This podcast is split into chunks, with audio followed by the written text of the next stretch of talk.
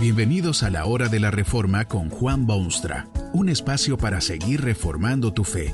Este podcast es patrocinado por la casa editorial Poema Publicaciones, tu primera opción para libros centrados en el Evangelio, para cada rincón de la vida.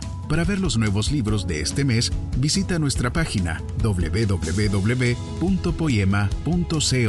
Ahora escuchemos a Juan Boonstra con el programa de hoy.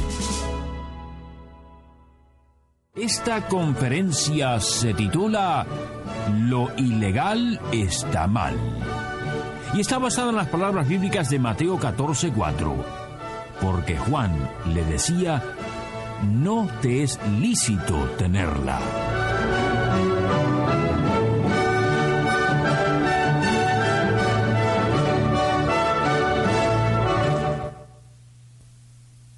Juan el Bautista tuvo que predicar contra uno de los males más comunes y más antiguos de la historia.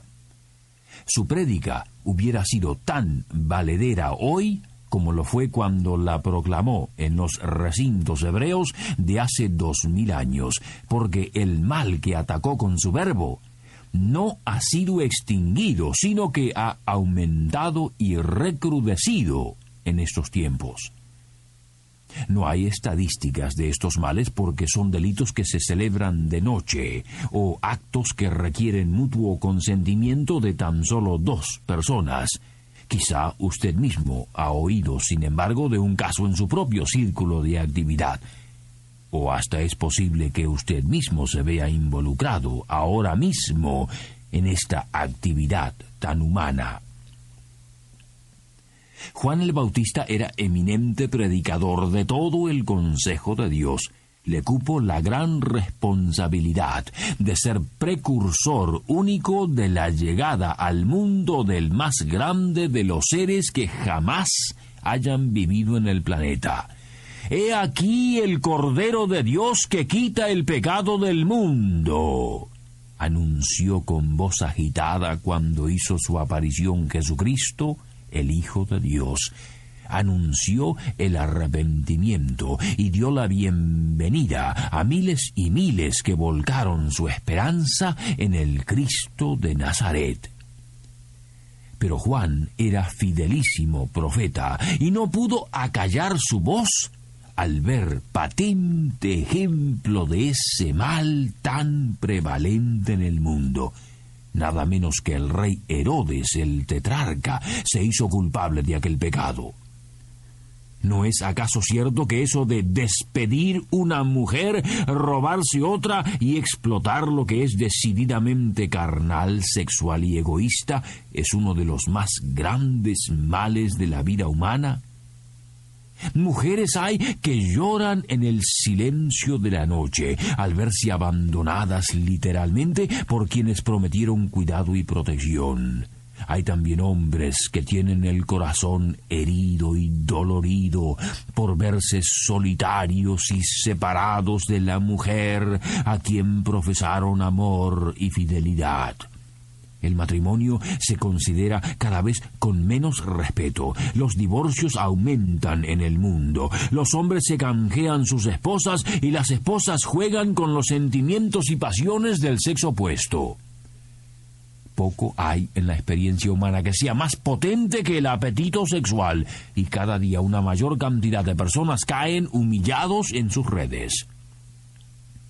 El rey Herodes no era quizá mal rey, salvo que le entró a gustar la esposa de su hermano, y la esposa de su hermano era seguramente bellísima mujer, eh, salvo que dirigió sus flechas amorosas no al esposo legítimo, sino al cuñado tentador. Herodías, Herodías, cuántos problemas creaste con tus intrigas pasionales. Tenía mujer el rey, pero no le bastó lo suyo. Procedió a posesionarse también de la mujer de su hermano. ¿Qué debe hacer el embajador de Dios y del cielo ante estas insensadeces de los mortales? ¿Callarse la boca? ¿Dejar que la experiencia misma castigue tal temeridad? ¿O será mejor seguir el curso fácil de la no interferencia?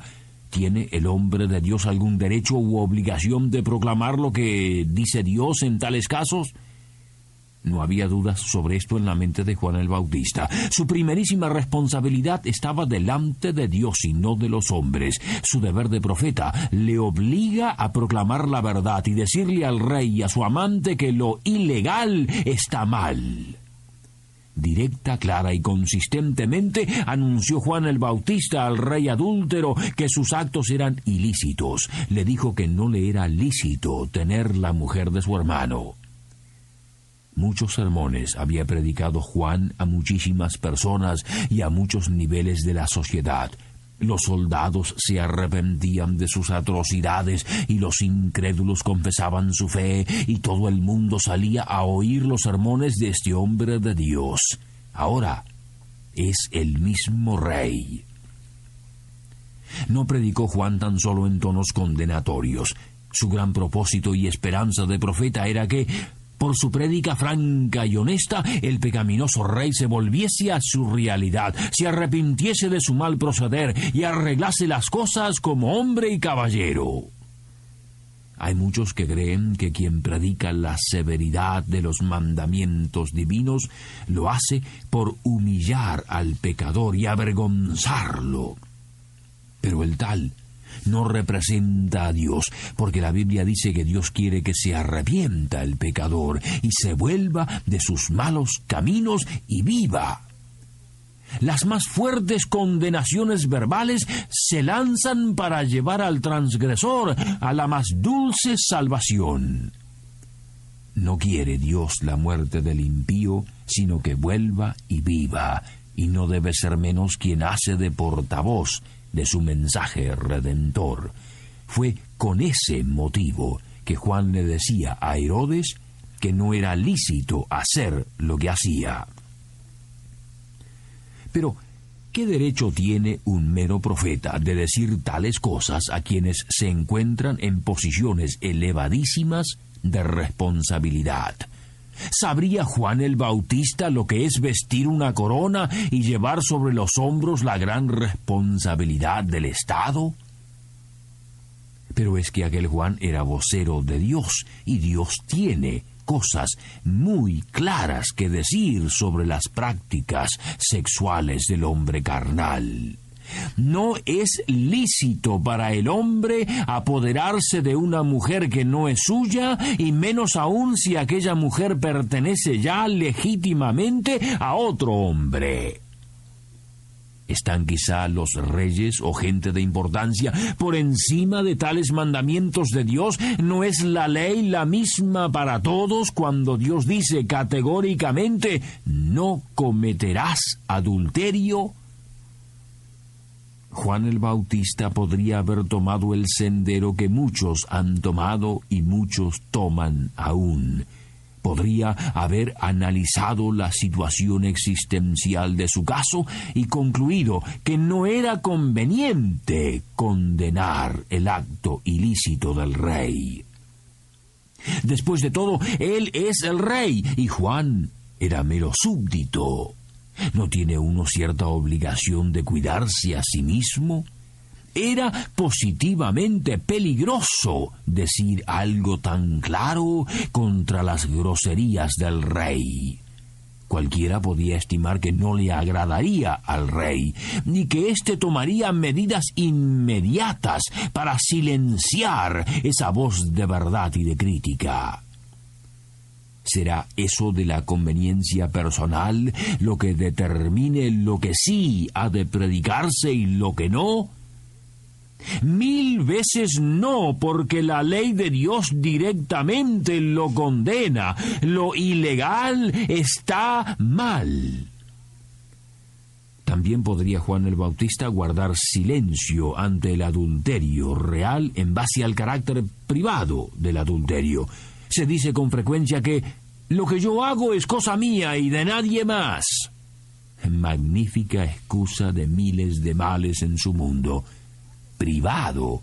¿Cómo puede el acto del rey Herodes considerarse cosa privada? No lo era, ni puede serlo hoy tampoco por dos razones fundamentales. La primera es que Dios específicamente prohíbe tales relaciones y eso lo transforma automáticamente en cosa pública, porque Dios todo lo ve. En segundo lugar, se trataba de un rey, de persona responsable ante todo un pueblo, de un hombre que debería ser ejemplo de cosas mejores para quienes tienen quizá menos habilidad. ¿Qué puede esperarse de las masas si el liderazgo se degenera? ¿Podrá un profeta de Dios condenar los pecados del grueso del pueblo si no condena los mismos pecados en aquellos pocos que tienen poder terrenal? Cuando una persona pública hace alguna cosa, cualquier cosa, pero especialmente lo que está mal, su acto deja de ser privado en todas sus fases. Tal vez justificaría usted los actos del rey Herodes en base al culto del placer que está ganando terreno en la vida y filosofía moderna. Se dice que la vida es corta, que no hay autoridades superiores que puedan dictar cursos de moral y que lo que hay que hacer es disfrutar de la vida mientras uno tenga vida. Pero ¿Es usted el centro del universo, el punto determinativo de lo correcto e incorrecto, de lo malo y de lo bueno? ¿No es eso de satisfacción incondicional e inmediata una de las virtudes de las bestias? ¿Quiere usted reducir al hombre a ese nivel animal? Y allí está también la razón política Mejor sería para el bienestar del pueblo y para tranquilidad de las mayorías si estas cosas se dejasen sin tocar. Si eso es lo que un Herodes necesita para gobernar decentemente, debería concedérsele tal pecadillo para el bien general. Esta forma de pensar es típica del hombre moderno, puro pragmatismo y un vacío de moral y verdad. Juan no perdió su tiempo en frases bonitas y requisitos de protocolo, porque se estaba violando abiertamente una de las santísimas leyes del Dios soberano, y lo ilegal está mal, lo ilegal está mal. Si ni siquiera la ley pudiese utilizarse como patrón de medida, bien pronto quitarían los hombres el pecado del mundo. Si está usted metido en estos problemas de adulterio, sea la forma que sea, escuche la voz inequívoca de Juan el Bautista que le dice, no te es lícito tenerla, lo ilegal está mal. Pero escuche usted también la voz del maravilloso Jesucristo que le dice, ni yo te condeno, vete y no peques más. Que este mensaje nos ayude en el proceso de reforma continua según la palabra de Dios. Si quieres profundizar en la exposición bíblica, puedes buscar más recursos en www.poema.co. Allí encontrarás libros que te ayuden a entender la palabra de Dios y aplicarla a tu vida. Poema, el Evangelio para cada rincón de la vida. Nos vemos en el próximo episodio de La Hora de la Reforma con Juan Bonstra.